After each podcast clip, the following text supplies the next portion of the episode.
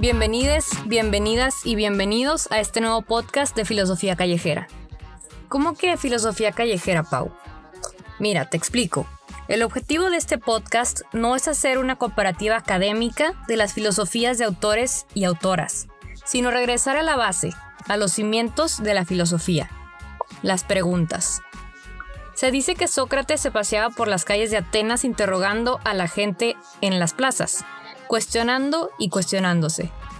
Y oye, si te interesan los temas, siempre puedes contactarme a través de mi Instagram, semionautaprods, para recomendaciones de sitios, lecturas y más fuentes de información donde podrás adentrarte más a la discusión que existe al respecto en la academia. Pero aquí vamos a echarnos un trip, dejar a un lado lo que creemos saber y preguntarnos qué hay detrás de nuestros pensamientos. Hoy vamos a explorar este tema tan controversial y del que me encanta ponerme a pensar, que es la realidad. ¿Qué piensas que es la realidad? ¿Algo físico? ¿Algo incuestionable? ¿Algo infalible? ¿Algo tangible que compartimos quienes existimos? ¿Te has puesto a pensar que existen varios tipos de realidad?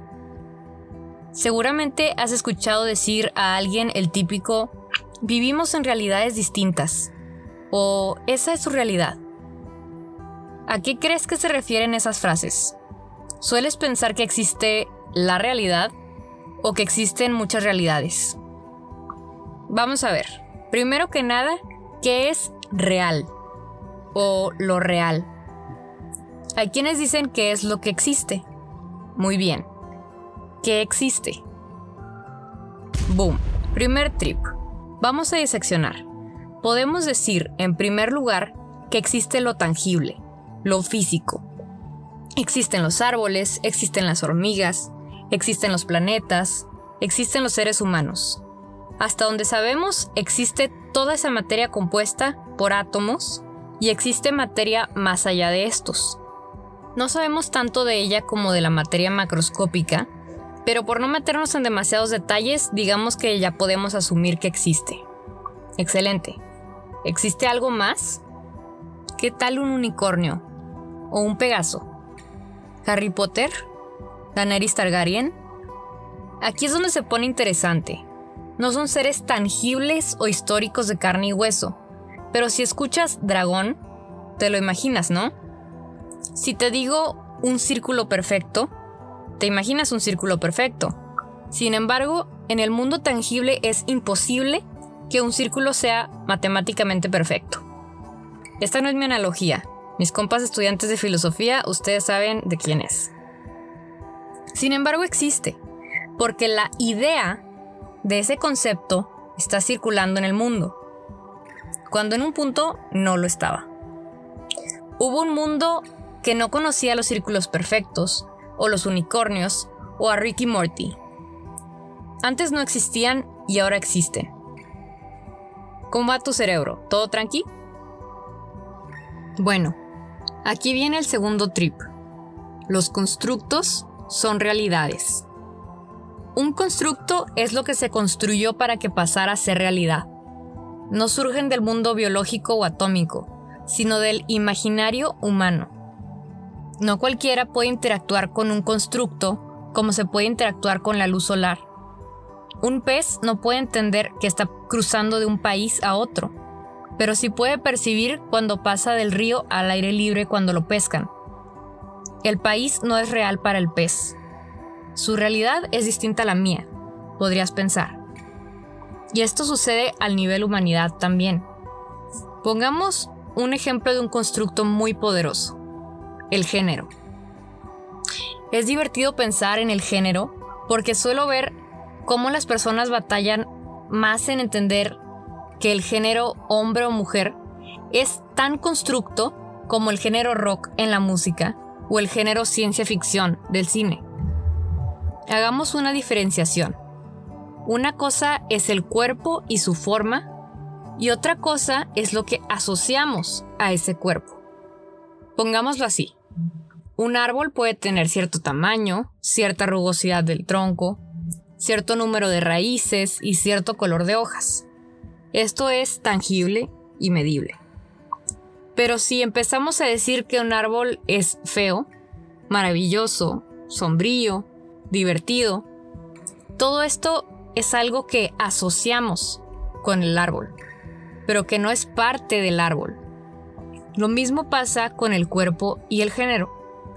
El cuerpo tiene ciertas características sexuales primarias y secundarias, que para diferenciarlas se nos ocurrió categorizarlas bajo los nombres femenino y masculino. Hasta aquí no significan nada estas palabras, más que la diferenciación tangible de los cuerpos.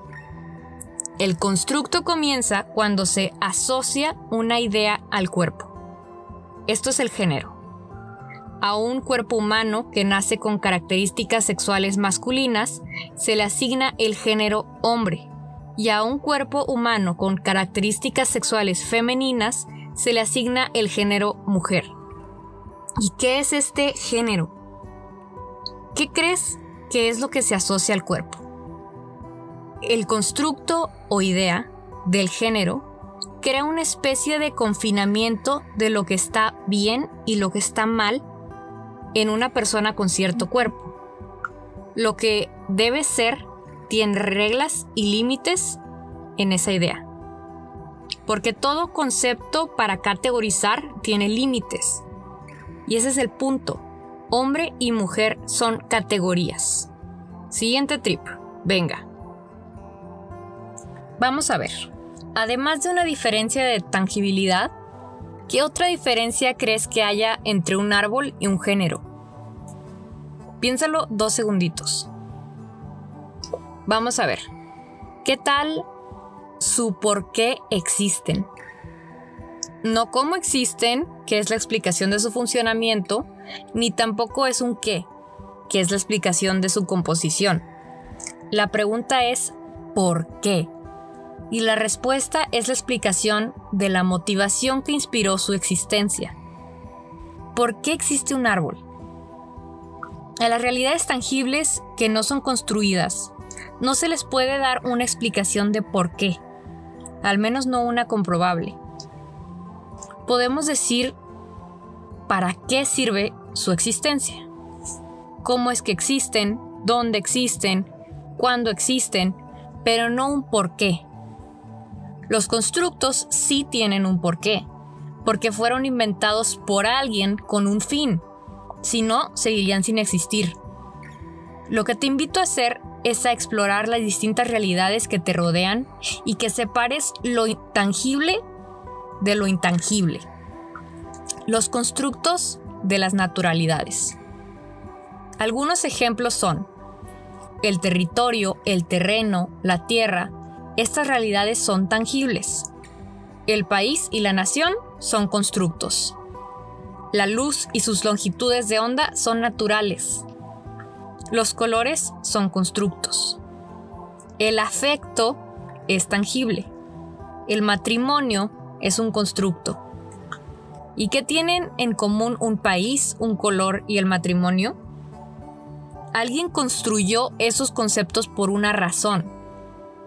Tal vez quien comenzó el concepto de país lo hizo para denominar un espacio donde personas de un grupo que comparte un estilo de vida puedan establecer sus hogares. Quienes conceptualizaron los colores lo hicieron para diferenciar los tonos que veían y que pertenecían a objetos distintos. Y quienes hicieron el matrimonio lo hicieron para poder transferir a la mujer de pertenecer a su padre a pertenecer a su esposo. ¿Qué? ¿A poco no sabías? Investígale, compa. Descubres cada cosa cuando te preguntas el porqué de los constructos. Y bueno, regresemos al género. El cuerpo es tangible y lo social y cultural que asociamos a él, es decir, el género, es un constructo. ¿Y para qué sirve saber esto? Bueno, para entender su realidad. Lo primero a lo que te invito es a no asumir que un constructo es del mismo tipo de realidad que algo natural y tangible. ¿Y si el por qué existe no te conviene? ¿Te lo has preguntado? Pongamos esta metáfora. Imaginemos que J.K. Rowling inventara las casas de Howards para que la gente pueda categorizarte según lo que pueden percatarse de ti y te identificaran como Gryffindor, Ravenclaw, Hufflepuff o Slytherin. Además, no nos hagamos tontos. Por más que estas parecen categorías de un mismo tipo, a lo que se asocian no están en el mismo nivel de aceptación social. Mucha gente desconfiaría de ti si pensara que eres Slytherin. Muchas personas no te tomarían en cuenta si buscaras un puesto alto como Hufflepuff. No es una categorización inocente. No es tan neutral como decir que es una planta o un río. Ser Ravenclaw o Gryffindor tiene implicaciones sociales. La gente espera que seas de cierta manera. Y si el sombrero seleccionador le hubiera dicho a Harry que ni modo, que no importa que él no se identifique como Slytherin, que eso es lo que parece y que así sería conocido. Harry hablaba parcel, se asociaba con personas en el poder, las reglas le pasaban por encima. Una persona que supiera de las culturas de las casas, pero que no conociera su historia, podría verlo y asumir que es Slytherin. Pero, ¿ese constructo se le puede imponer a un ente tangible? aunque lo rechace? Si el sombrero seleccionador pudo ver que esa no era la realidad de Harry, yo creo que tú también puedes hacerlo con el género de las personas. Porque el género mujer y hombre no es lo mismo que el cuerpo con características sexuales femeninas, masculinas o intersex. Así como Slytherin y Gryffindor no son lo mismo que una persona mágica con ambición o valentía. Lo segundo a lo que te invito es a observar cómo cada persona ve el mundo a través de sus realidades, las cosas tangibles con las que interactúa y los constructos que acepta en su vida. Lo importante de cuestionarnos qué tipo de realidad es cada realidad es el poder vivir en paz y dejar vivir en paz. Si identificas constructos en tu vida, podrás preguntarte, ¿por qué se construyó este concepto? ¿Estoy de acuerdo con aceptarlo en mi vida? ¿Qué implicaciones tiene en la vida de las personas que me rodean el que este constructo se considere una realidad absoluta? Y también podrás detenerte antes de intentar imponer un constructo sobre una persona como si fuera la misma realidad de que hay oxígeno en la atmósfera. Boom final. Te dejo con este pensamiento para que te sigas echando el trip todo el día o toda la noche. Si te gustó este episodio, pues dale seguir al podcast y échate la vuelta a mi Instagram, arroba semionautaprods, para ver las noticias sobre los siguientes episodios que subiré cada dos semanas. Eso es todo, un saludo y hasta la próxima. Peace out.